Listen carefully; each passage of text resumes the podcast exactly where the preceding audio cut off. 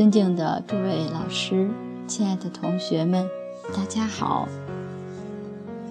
我们接着来学习《窈窕淑女的标准》训男女章第八。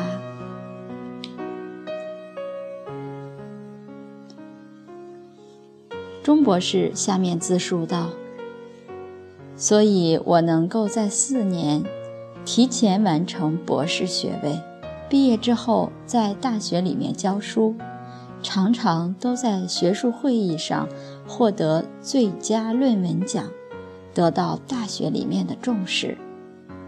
每年的发表文章数量在学院里面都是名列前茅，这也是给咱们中国人争光。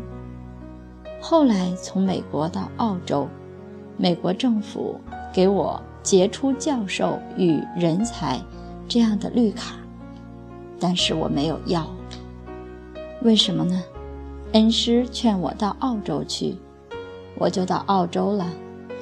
恩师在那边建立了敬宗学院，劝我过去，说昆士兰大学聘老人家做荣誉教授，可以代表学校去出席国际和平的论坛。联合国教科文组织的会议，恩师鼓励我，让我去做翻译，我就听师傅话去了。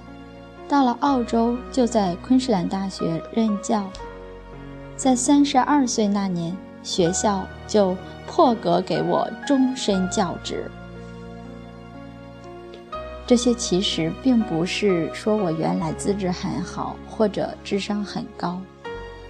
不是，恰恰相反，那真的是有好的家教。我是个幸运儿而已。如果换做别人，换做您有我这样的一个际遇，您一定比我更优秀。所以可见得母亲的教育决定了孩子的人生。我们现在也把工作都辞掉了，跟老恩师学法。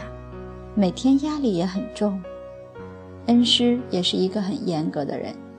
你别看他平时都是非常的温和、很慈悲，但是要求学生也很严厉。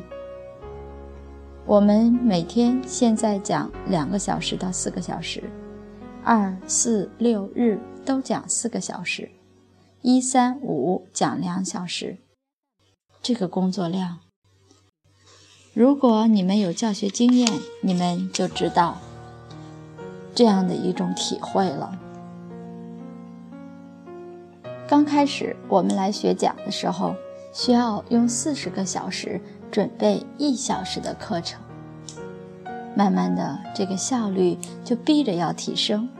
还是老样子，你怎么可能一天讲两小时？逼着提升。你就得琢磨用各种好的方法来备课，所以现在勉强能维持。像今天一天讲四个小时，听恩师讲两个多小时，老人家讲完又讲了一段开示，一天在摄影棚里面就待六七个小时，剩余的时间二十四小时减七，剩余十七小时。你处理好你的备课、你的吃饭、你的睡觉，你看着办。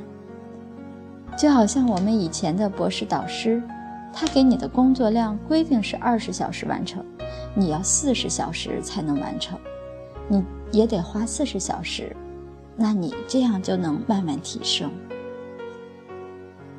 承受压力这种心理的素质，真的是得益于从小母亲的善教。母亲这种培养孩子的作风都是一贯的。像我在美国留学的时候，我自己的奖学金一个月八百块钱，每个月给父母寄回三百，自己剩五百，吃住都非常的节省。为了省钱，冬天冷的时候不舍得买棉被，只能是盖着毛毯，衣服都盖上来。甚至再冷的时候，把书本也压上来。我把我的这些生活跟母亲汇报，我是非常的乐观。我说，因为在寒冷的冬夜里，我才能体会头悬梁、锥刺股的精神，才能享受泛重烟、断机化粥的清静。母亲接到我的来信，她没有说：“孩子，你这冬天冷，棉被都没买，怎么行？赶快去买棉被，钱不够的话，我给你寄。”母亲没有这样说。她在回信里说：“寒冷能使人如此理智和坚强，感谢路易斯安那的冬天。”我在路易斯安那州。他说：“感谢清苦无欲的生活，它使人恢复性德之光。你看，严格要求，严格而没有戾气，还是很温和，用鼓励的语言，但是是严格的要求。所以，我母亲在她的三十年家庭教育心得报告。”就是母慈子孝的演讲当中，在最后总结时说了三句话。我想作为今天讲课的结束，第一句，我们坚信优秀是教出来的，而父母永远是孩子的第一教师。第二句，我们牢记要从中华传统文化教育中汲取精华。要从《弟子规》做起。第三句，我们期盼天下的父母都能为和谐世界培养更多的大孝、至孝的儿女。好，以上就是今天的课程分享，非常的感人，这样的母慈子孝的精神。